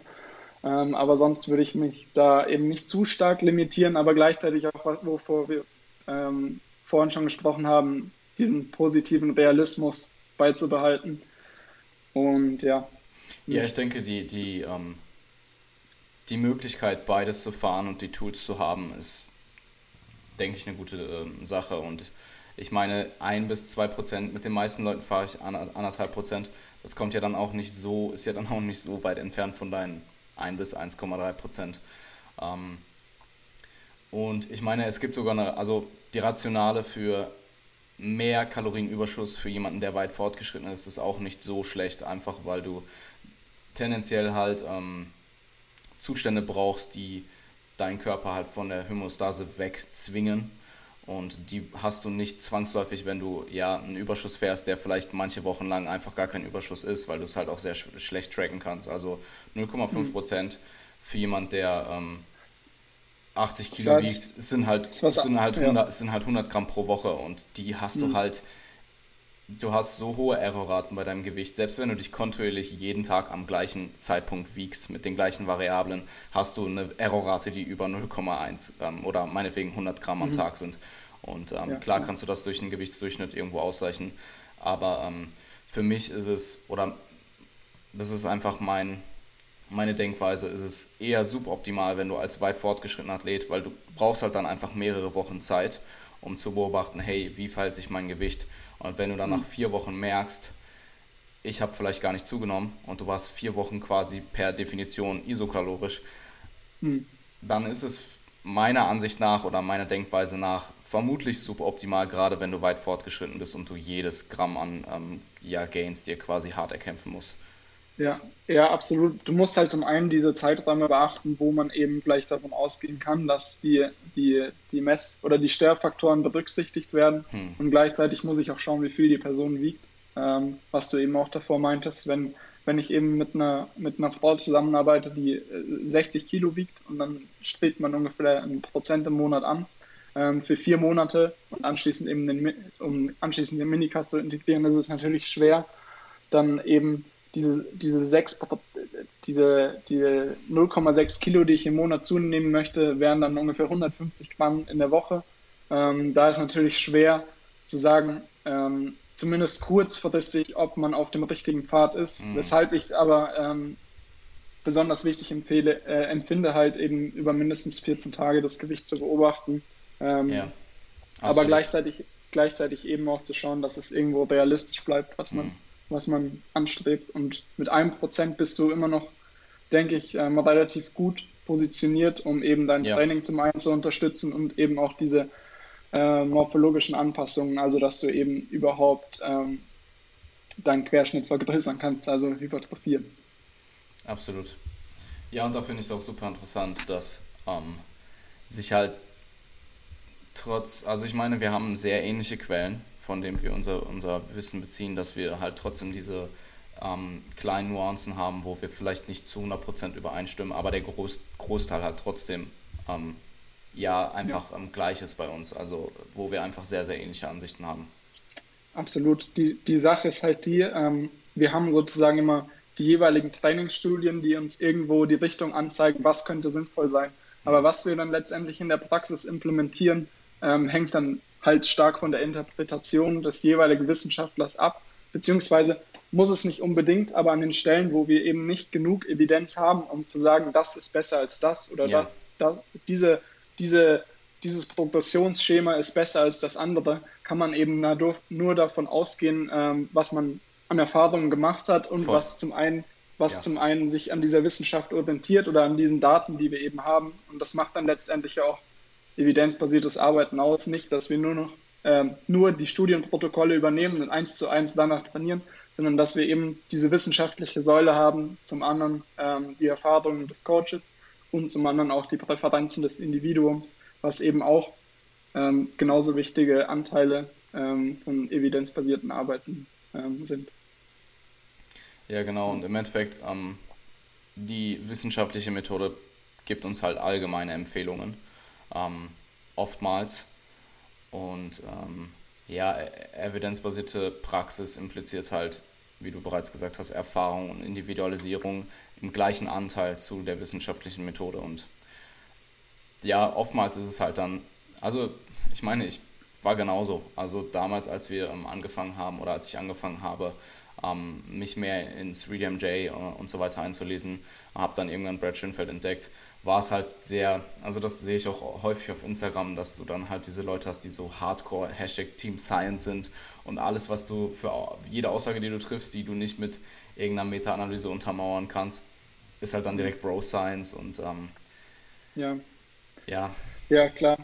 Du, du musst halt auch schauen, letztendlich, wie weit, wie weit, ähm, wie weit entfernst du dich von den Daten, die wir haben mhm. und gleichzeitig, wie interpretierst du die ähm, Daten und implementierst diese in die Praxis. Und ähm, wissenschaftlich, wissenschaft, wirklich wissenschaftliches Arbeiten ist im, im Grunde nicht, dass ich eine Person nehme, der ich glaube, weil eben in der Evidenzhierarchie diese Expertenmeinungen ganz unten stehen, ähm, sondern ich kann vielleicht schauen, okay, was sagt diese, wenn ich, wenn ich mich eben selbst nicht orientieren kann innerhalb ähm, der Wissenschaft, also ich weiß nicht, wie ich ähm, Studien interpretiere, wie ich mit gewissen ähm, Variablen umgehe, habe ich zumindest die Möglichkeit, mich eben ähm, mir Personen anzuschauen, denen mhm. ich eben vertraue. Ja. Ähm, zum Beispiel wie jemand wie Eric Helms, Brett Schönfeld, James Krieger, Mike Isbaitel, wie auch immer.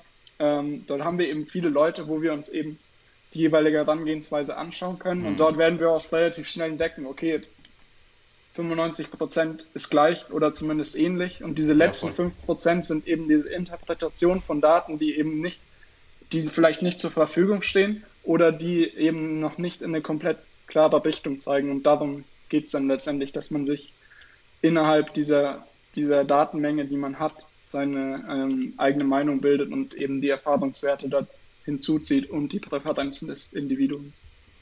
Ja, absolut. Und das, was du angesprochen hast mit der ähm, Hierarchie von Evidenz, dass eine Expertenmeinung vielleicht relativ tief dort ist Sie ist halt einfach aber immer noch viel, viel höher als die Meinung eines durchschnittlichen Gym-Besuchers oder ähm, ähm, auch Editorials zum Beispiel müssen nicht gut sein, aber wenn sie von jemandem kommen, der meinetwegen ähm, sein ganzes Leben damit verbringt, äh, Protein Research zu ähm, Protein zu researchen, dann sind mhm.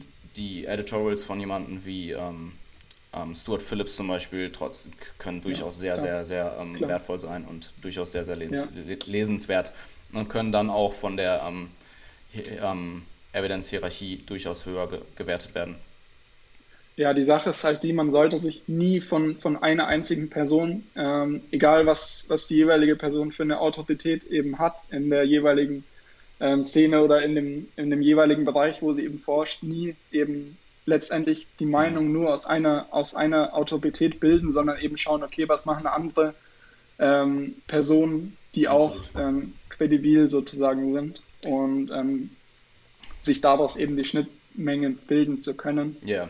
Ähm, weil man halt schnell sonst in diesen, in dieses Thema Guru reindriftet, mhm. ähm, indem man eben einer Person alles glaubt auch wenn es eventuell richtig ist und ähm, gleichzeitig aber nicht, ähm, was eben ein wichtiger Punkt ist, hinterfragt. Nicht, ja, voll. Und dieses Hinterfragen ist halt nicht, dass man sagt, okay, ähm, du hast auf keinen Fall recht, ich muss das erst anders, ähm, an, ich muss das selbst ergründen, sondern sagt, okay, ich nehme das wahr, was du sagst, hört sich für mich schlüssig an, aber ich mhm. überprüfe es nochmal mit anderen Quellen und bilde mir davon ausgehend dann eben nochmal ähm, meine Meinung.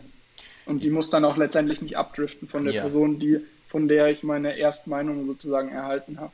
Ja, ich denke, es ist super wichtig, ähm, nicht nur die, ähm, die Ansichten anderer Leute zu hinterfragen, sondern auch seine eigene ab und zu zu hinterfragen und zu gucken, hey, ähm, worauf stützt sich das Ganze? Und ähm, ja, was du gesagt hast mit, dass man sich nicht auf eine Person verlassen sollte, ist immens wichtig. oder auf eine Person stützen sollte oder von einer Person ähm, sein Wissen beziehen sollte. Und ich denke, ähm, da ist auch sowas wie zum Beispiel Mass eine super Quelle, weil es halt einfach von drei Individuen kommt, anstatt von einem. Ähm, mhm. Und auch, dass ähm, alle anderen Research Reviews sind in der Regel mit sehr viel ähm, Co-Autoren auch geschrieben und also die bekannteren Research ähm, Reviews, die es so gibt und ähm, extrem wertvoll. Ja, und sind halt auch eine super einfache Methode, letztendlich dann ähm, Einblick in die Wissenschaft überhaupt zu erlangen und mhm. nicht ähm, sich nur auf Expertenmeinungen stützen zu müssen, auch wenn sie natürlich von Experten ähm, verfasst werden, die Reviews. Aber ich kann mir natürlich dann auch schauen, anschauen, wenn, wenn mich das Thema sehr interessiert, was war die Interpretation der Studie und genau. was, haben die, was haben die Autoren des Reviews ähm, mhm. letztendlich daraus geschlossen. Und wenn sich das irgendwo übereinstimmt, kann ich vermutlich davon ausgehen, dass das auch valide ist. Ja, oder du, ähm, also wenn du dann vielleicht weit fort, weiter fortgeschritten bist, dass du die Studie vielleicht auch erstmal selber liest, deine eigene ähm, Interpretation bildest und dann eben das Review dazu liest und es dann vergleichst und schaust, ähm, wie kritisch kannst du auch selber denken. Mhm. Ja, auf jeden cool. Fall. Ähm, gut, lass uns mal weitermachen. Und zwar ähm, haben wir jetzt quasi die ähm, Improvement Season besprochen, ähm, potenzielle Zeiträume, ähm, wie, wie man das Ganze phasenweise mit ähm, Minicuts und Erhaltungszyklen oder Kraftzyklen unterbricht. und mich würde interessieren, bevor wir jetzt auf die Contest Prep eingehen, was für einen Zustand sollte ein Athlet vor der Contest Prep optimalerweise haben? Mhm. Ja, ähm, eine der wichtigsten Variablen ist eben das Körpergewicht, weil wir natürlich immer nur einen begrenzten Zeitraum haben, wo wir preppen können. Ähm, das wäre bei mir dann ungefähr ein Rahmen, wo, wo ich sagen würde, es ist in Ordnung von 15 bis 20 Prozent über ähm, vorhergesehenem Contest Weight. Ähm, und das ist zum einen, zum einen die Variable, wo befinde ich mich mit meinem Körperfettanteil. Dann die andere Frage ist, habe ich schon mal gepreppt? Weiß ich ungefähr, wie ich, ähm, wie ich mich im Defizit verhalte und wie stark die Symptome sind und kann davon ausgehen, vielleicht schon davor sagen, okay, es macht vielleicht Sinn, öfters ähm, Diet Breaks zu integrieren. Und ähm, gleichzeitig auch weiß ich, wie, mein, wie meine Lebenssituation in den nächsten sechs Monaten ungefähr aussehen wird. Heißt, weil, ähm, bin ich mir bewusst, dass ich vielleicht, ähm, ja, zum Beispiel ähm, verreisen muss, geschäftlich oder Familie, wie auch immer. Und ähm, habe ich überhaupt die nötigen Voraussetzungen, um zu preppen. Also für mich ist zum einen wichtig, wo befinde ich mich physisch, heißt ähm, Ausgangsgewicht. Ähm, gleichzeitig auch bin ich verletzungsfrei, hm. was aus meiner Sicht auch ein deutlich ähm, ein sehr wichtiger Punkt ist. Und zum anderen auch, wo befinde ich mich mental und auch ähm, zeitlich in anderen Lebensbereichen. Absolut. Ich denke auch die mentale Komponente ist extrem wichtig. Also ähm, wenn du jemanden hast, der ja vor der, vor der Prep ähm, immer noch Food Focus ist von vorherigen Phasen, ja, es wird halt in der Prep nur noch schlimmer. Und ja. das macht das Ganze ähm, definitiv nicht einfacher. Ähm, aber halt auch das, worüber wir bereits gesprochen haben mit dem Trainingsvolumina, weil du in der Regel dein Trainingsvolumina in der Prep ähm, zumindest anfangs nicht unbedingt reduzieren möchtest und später vermutlich relativ auch sehr ähnliche Level hat ähm, dass du auch dort vielleicht nicht die letzten sechs Monate bereits sehr, sehr hart trainiert hast, bevor du deine Prep anfängst, sondern vielleicht vor der Prep phasenweise deine Trainingsvolumina ähm, bereits reduziert mhm. hast. Ähm, einfach um auch dieses, ja, das, also ich meine, für viele Leute, die eine Contest Prep machen oder die ähm, Bodybuilding, die leidenschaftlich Bodybuilding betreiben, ist es in der Regel kein Problem, trainieren zu gehen und Motivation ist in der Regel kein Problem. Es ist einfach der Habit zu trainieren. Ähm, aber es gibt schon es gibt schon Situationen, wo du so lange so hart trainiert hast, dass du einfach ja in diesem Bereich kommst, wo du potenziell ausbrennst und wo du vielleicht auch Spaß phasenweise verlierst am Training. Und ähm, ich denke, auch das sollte ähm, zumindest bis zu einem bestimmten Rahmen auf jeden Fall gegeben haben, da, gegeben sein, dass du ja nicht komplett ähm, overreached, quote unquote, in die Prep reingehst. Also overreaching jetzt auf einen längeren Zeitraum bezogen. Mhm. Auf jeden Fall. Ähm, man muss natürlich auch mit dem Volumen schauen, wo war ich davor. Wenn, wenn man es eben so angeht, dass man sagt, okay, ich bin vielleicht, komme nicht aus der Phase, wo ich gerade die meiste Arbeit verdichtet habe und dementsprechend vielleicht auch nicht nach dem Deload regeneriert bin und dann ähm, stark ermüdet in die Prep starte, ähm, sondern dass man vielleicht eher schaut, dass man ja einen regulären Zyklus gefahren hat, wo das Volumen vielleicht höher war, aber wo meine Regeneration eben noch hinterhergekommen ist und ich sagen kann, okay, ich fühle mich nach dem Deload ähm, wieder so, dass ich in einen Zyklus starten könnte. Und das wäre dann letztendlich auch ähm, deutlich bessere, bessere Ausgangslage für eine Prep, weil ich mich nicht ähm, zu Beginn schon ähm, zu stark ermüdet fühle. Und dass dann vielleicht ähm, ja, diese Ermüdung sich dann von Woche zu Woche nochmal akkumuliert, weil ich diese ähm, zuvor angesammelte Ermüdung nicht ausreichend ähm, abbauen konnte, was dann eben auch ein wichtiger Aspekt in der Prep ist, dass man eben die Ermüdung so handhabt, dass man zum einen ähm, in gewisser Art und Weise schon noch nachkommt, heißt, ähm,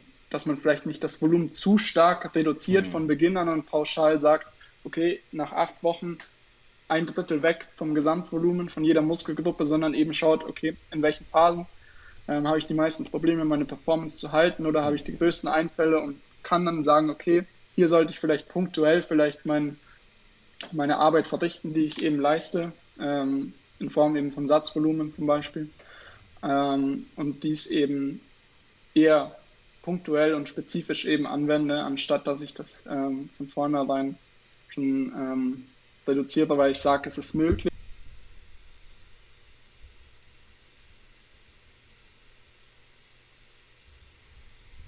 Ja, absolut. Ähm,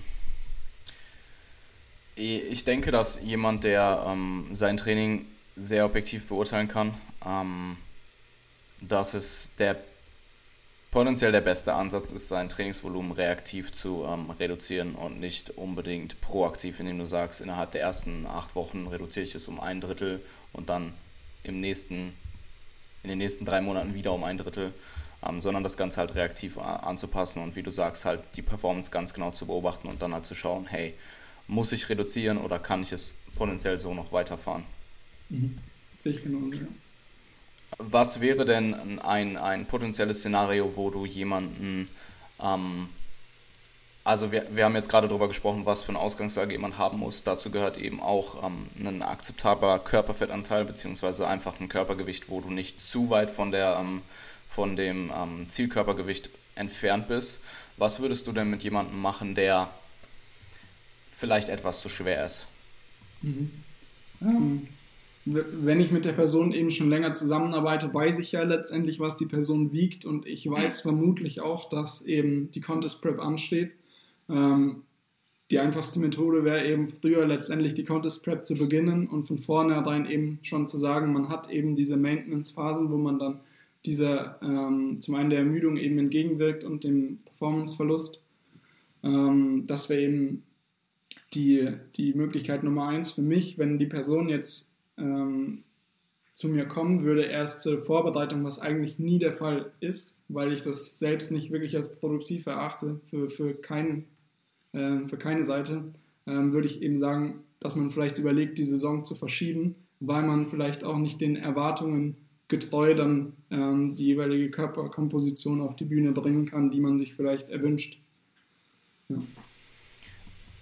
Ich bin mir nicht ganz sicher, ob du die Frage, ob wir aneinander vorbeigeredet haben. Aber ich meinte, wenn jemand zu schwer ist, ja. ähm, beziehungsweise einen zu ho hohen KFA hat vor, vor der Contest Prep, ähm, aber jetzt nicht unbedingt in der Situation, wo man nur noch ein bestimmtes, einen bestimmten Zeitraum hast, sondern meinetwegen, du hast jetzt noch, ihr plant die Contest Prep und du siehst halt mit deinem Athleten, hey, ähm, derjenige ist zu schwer oder der KFA ist zu hoch. Ähm, worauf ich hinaus will, ist die Diät vor der Diät, ob du sowas mit deinen Athleten implementierst oder ähm, in der Regel eher nicht. Ähm, bisher habe ich es noch nicht gemacht. Ich sehe auf jeden mhm. Fall, ich sehe auf jeden Fall ähm, die Rationale dahinter, dass man eben ähm, sich in eine bessere Ausgangslage ähm, setzt, um die Wochen, die man dann letztendlich als Contest Prep bezeichnet, auch ähm, vielleicht zum einen reduzieren kann vom Umfang und gleichzeitig eben auch angenehmer gestaltet, indem man davor eben noch eine Maintenance-Phase einplant. Ähm, aber wenn man eben genug Zeit hat, würde ich das so machen, dass man eben von diesem Körper, höheren Körpergewicht aus startet ähm, und dann sozusagen erstmal eine längere Diät von vielleicht 10 bis ähm, 12 Wochen implementiert, dann vielleicht eben diese Maintenance-Phase integriert und dann nochmal ähm, die letzten Wochen eben bis zum Wettkampf in ein Defizit geht mit eventuellen Unterbrechungen in Form von Refeeds oder Diet Breaks. Ja, ich meine, im Endeffekt, man muss jetzt auch, man muss irgendwo erstmal eine Definition für die Diät vor der Diät finden. Also ähm, bei mir ist es jetzt so, dass ich, ähm, wir haben es gerade schon besprochen oder vor dem, vor dem Podcast, dass ich halt zehn Wochen diäten werde, dann die Maintenance Phase fahre und dann die eigentliche Prep starte und ich sehe diese zehn Wochen halt quasi als Diät vor der Diät. Ähm, man kann jetzt auch sagen, das ist die gesamte Prep und es ist einfach nur ein Erhaltungszyklus dazwischen oder eine Erhaltungsphase. Aber ähm, ja, worauf ich hinaus möchte, das ist, wenn du ähm, einfach ein höheres Körpergewicht hast und dein Körperfett vielleicht ähm, zu hoch ist, um an einem Stück ohne längere ähm, Erhaltungsphase zu diäten, dass es durchaus Sinn macht, diese, diese doch sehr lange Prep, also in meinem Fall jetzt 8,5 Monate, halt phasenweise auch länger zu unterbrechen. Nicht nur mit einem Diet Break, sondern der in der Regel zwischen ein bis zwei Wochen geht oder drei bis 14 Tage hat. Ähm, ja, drei ist vielleicht ein bisschen wenig. Ich würde sagen, sieben bis 14 Tage ist so die typische Definition. Ähm, sondern dann halt auch wirklich mal drei, vier Wochen Maintenance fährt. Ähm, und ja, ähm, mich würde interessieren, wie du die Contest Prep dann letztendlich planst und von welchen Variablen diese ähm, abhängen.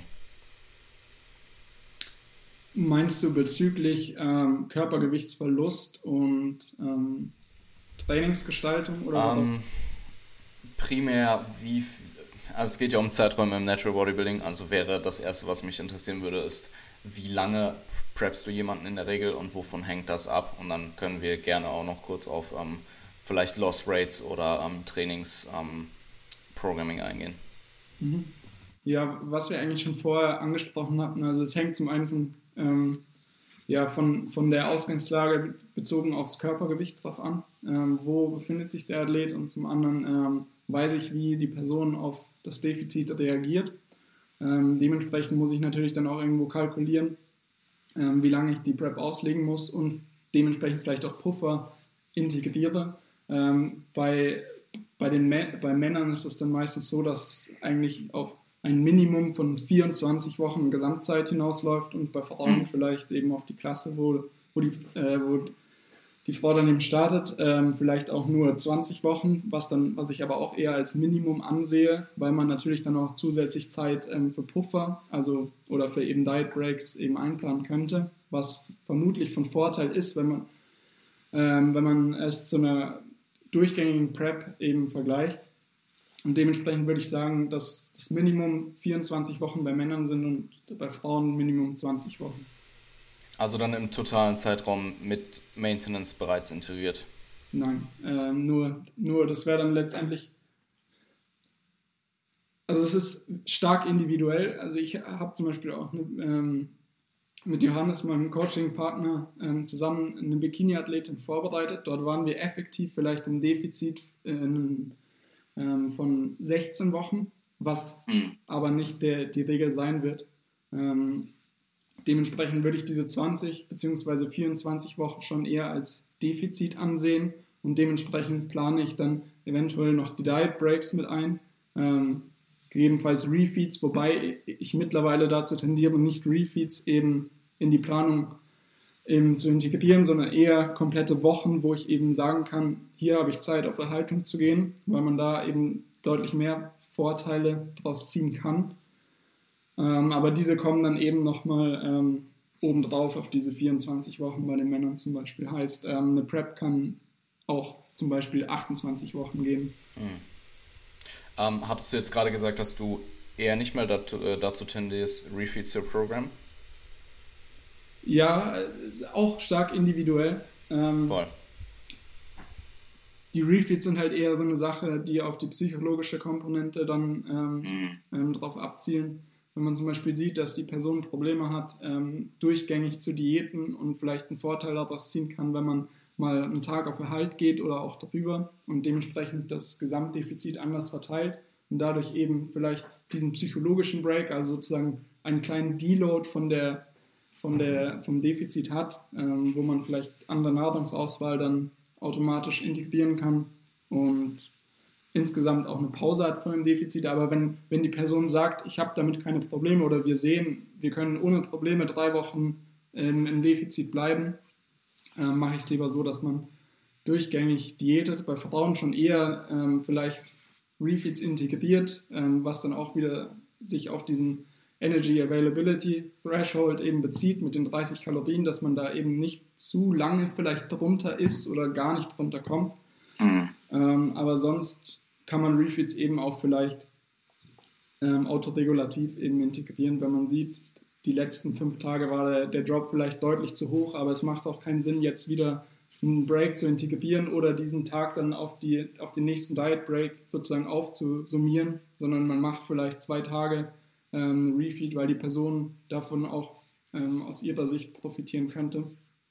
Genau, aber ich würde eben mehr Puffer integrieren für komplette Wochen, die man auf Erhalt gehen kann. Ja. Ähm, ich. Das war aber nicht immer so, oder? Ähm,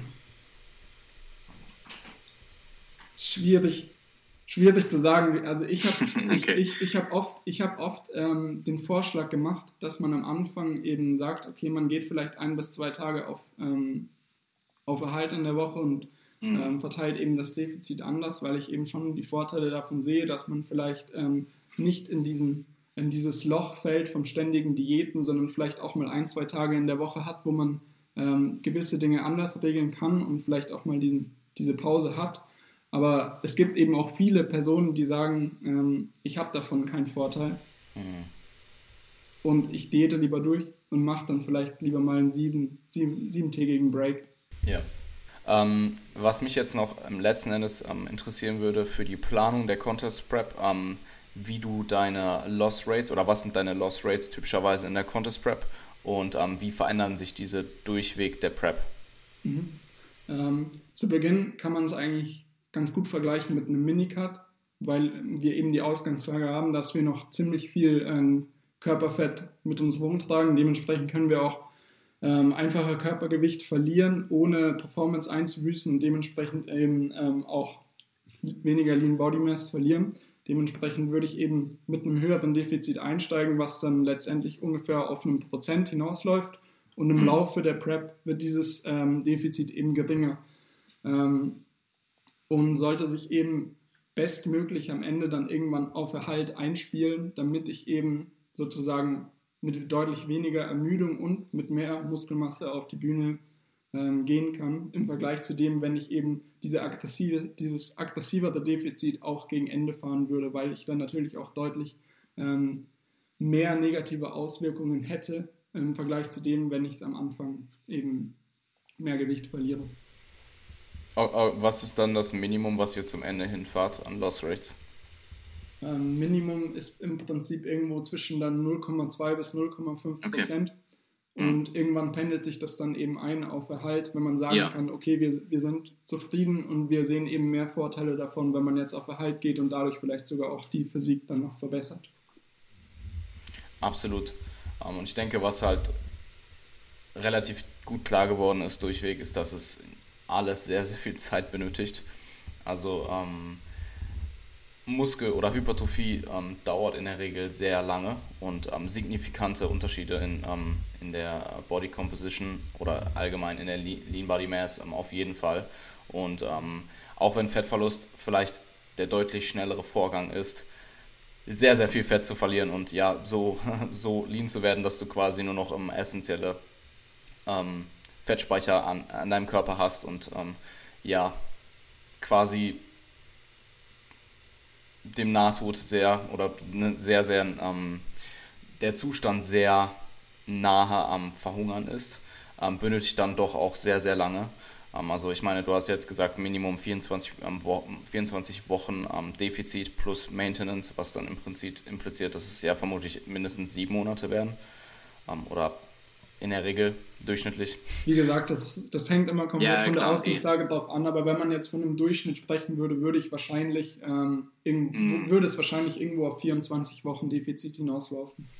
Und wenn wir dann noch ähm, die Recovery Diet oder die Regenerationsphase nach der Prep mit einbeziehen, auf die wir jetzt gleich eingehen, dann ähm, ja, merkt man relativ schnell, dass Natural Bodybuilding eigentlich ein ziemlicher Marathon ist ähm, und dass alles extrem viel Zeit braucht und auch definitiv Geduld. Also ich denke, die Leute, die wirklich gut im, ähm, Natural Bodybuilding sind und lange dabei sind und auch die, die Leute, die dann über 40 ähm, auf der Bühne stehen, haben alle extrem viel Erfahrung, extrem viel Geduld auch. Also ähm, du, wenn du als Pro über 40 bist, dann hast du Jahrzehnte Training in der Regel unter deinem, unter deinem Gürtel und ähm, ja, ich, ich finde es halt super interessant, wie ähm, massiv die Zeiträume in dem Sport halt teilweise immer noch unterschätzt werden. Jetzt vielleicht nicht unbedingt in unserer kleinen Nische, weil sich das damit ähm, oder in, in, weil es sich da doch sehr etabliert hat in den letzten paar Jahren, würde ich mal pauschal so behaupten. Aber ähm, ja, wenn man mal die typische IFBB Prep anschaut, die geht halt drei Monate. Und ähm, ich meine, die, die. Sind natürlich auch andere Sachen involviert. Natürlich, fließen, natürlich. Fließen andere Variablen noch mit ein. Voll.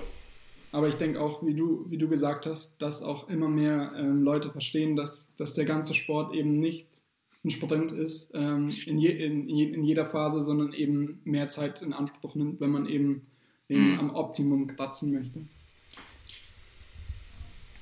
Ja, und ähm, Natural Bodybuilding ist halt auch immer noch eine Nische und viel, viel, ähm, viele Leute schauen sich halt oder viele Leute, die sich vielleicht im Bereich des Bodybuildings orientieren, aber vielleicht nicht unbedingt ähm, in, der, in der Nische des Natural Bodybuilding, orientieren sich dann doch noch oft an den Leuten, die enhanced sind.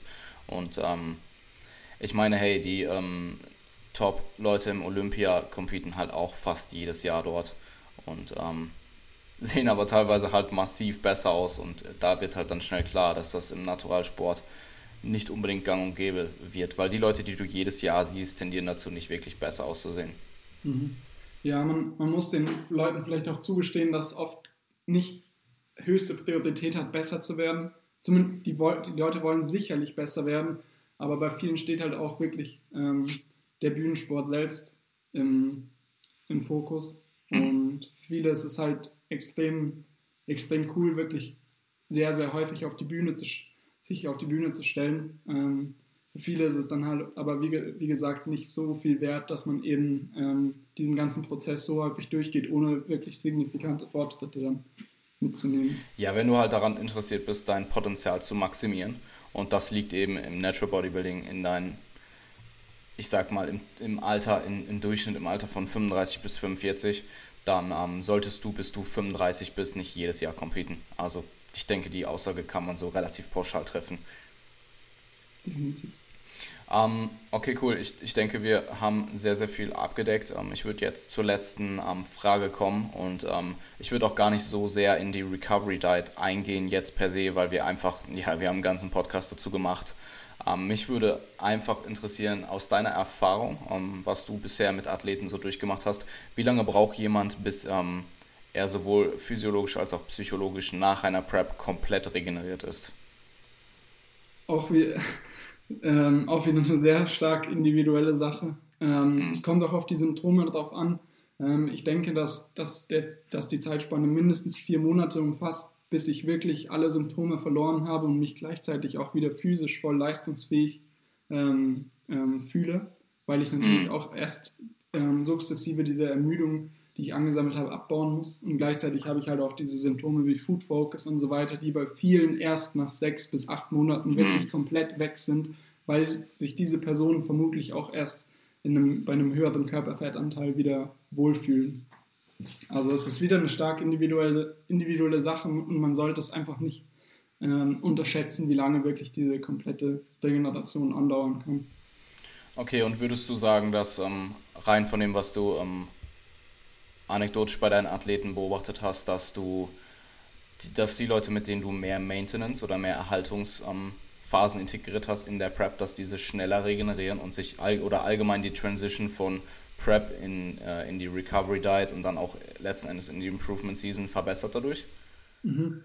Das, das zum einen auf jeden Fall, vor allem was Food Focus angeht, ähm, zumindest die, der Aspekt, der ähm, eben mit der Ernährungsweise eben einhergeht auf den Food Focus, heißt wie, welche Lebensmittelauswahl habe ich, ähm, habe ich vielleicht auch Phasen, wo ich mehr essen kann und dadurch vielleicht auch nicht so viel Ermüdung ansammle.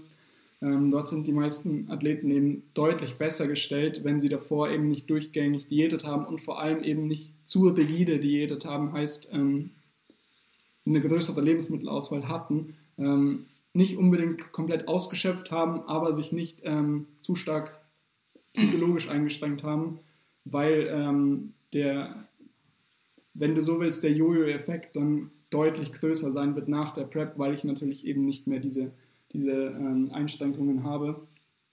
Und es dann natürlich auch viel über Gewohnheiten dann geht, ähm, wie ich mich nach der Prep verhalte. Ja, ich finde das mit dem nicht zu rigide Diäten auch ein interessantes Thema, weil oftmals fällt die Lebensmittelauswahl dann am Ende einer Prep doch auf relativ ja, äh, voluminöse, ähm, ballaststoffreiche, mikronährstoffreiche Lebensmittel, die ja auch einen sehr hohen Sättigungsindex haben. Und ähm, ich denke, da macht es durchaus Sinn, halt nach der Prep nicht direkt wieder auf deine Lebensmittelauswahl im Aufbau umzusteigen, sondern sich eben dem Ganzen langsam anzunähern und äh, vielleicht nicht wieder jeden Tag ähm, massenweise Eis als Dessert zu essen. Die, die Sache ist auch die, ähm, meiner Meinung nach ist es ein großer Unterschied, wenn ich mich in der Prep freiwillig oder bewusst dazu entscheide, gewisse ja. Lebensmittel nicht mehr zu konsumieren im Vergleich zu dem, dass ich das mhm. ähm, eben den Gedankengang habe, dass ich diese Lebensmittel nicht ja. essen darf, weil ich nicht okay. werde. Ja, das macht absolut Sinn. Ähm, Voll. Das, das spricht halt eben auch auf diese, äh, auf diese rigide Herangehensweise an. Ähm, und das impliziert nicht unbedingt, dass ich dann bis zum Ende Eis esse, weil es für viele, mhm. oder Pizza, wie auch immer, weil es eben für viele mehr Nachteile als Vorteile haben kann. Aber es, es kommt halt eben darauf an, wie ich über diese ganze Thematik denke, äh, über die ganze Thematik denke. Ob ich davon ausgehe ähm, oder den Gedanken habe, dass ich diese Lebensmittel nicht essen darf, weil ich sonst nicht lean werde oder weil ich sonst kein guter Wettkampfathlet bin ähm, oder wie auch Good immer. Point, oder weil ich sie einfach nicht esse, weil es gerade meinem Wohlbefinden eben zuträglich mhm. ist. Nee, wirklich guter Punkt. Ähm, ja, P Pizza und Eis ist so der Flexible Dieting Klassiker. Ha? Sieht man oft in Instagram. Ja, absolut. Ähm, cool, Frederik. Ich denke, ähm, es war ein gutes Paket. Also äh, ich denke, wir haben viele Sachen erwähnt, von denen ähm, ja durchaus der ein oder andere profitieren kann. Ähm, ich würde dir die Möglichkeit geben, wenn du möchtest, dein Content und eure, euer Coaching ähm, erneut zu pluggen. Und ansonsten ähm, die Links sind wie beim letzten Mal auch alle in der Beschreibung drin. Ja, cool. Erstmal vielen Dank wieder für die Einladung. Hat auf jeden Fall Spaß gemacht, ähm, über die Themen zu sprechen. Ich hoffe auch, wie gesagt, dass der eine oder andere vielleicht was mitnehmen kon konnte. Ähm, gerne auch einfach Kritik äußern, was hätte vielleicht, ähm, was vielleicht gefehlt hat oder wovon man, worüber man noch sprechen kann. Oder Anregungen für einen potenziellen nächsten Podcast. Genau, gerne. Ähm, ja, soziale Medien, einfach meinen Namen vielleicht eingeben auf Instagram oder at apmethods auf Instagram oder apmethods.de bei der Webseite. Dort könnt ihr uns eben erreichen oder auch über Facebook, falls ihr Fragen habt. Ähm, umsonst freue ich mich einfach über ähm, Feedback bezüglich des Podcasts und ich hoffe, wie gesagt, dass, dass der eine oder andere was mitnehmen konnte. Vielen Dank, Jan. Kein Problem, ah, denke ich auf jeden Fall. Ähm, ich wünsche dir einen schönen Tag und wir hören uns. Bis dann, ciao. Mach's gut.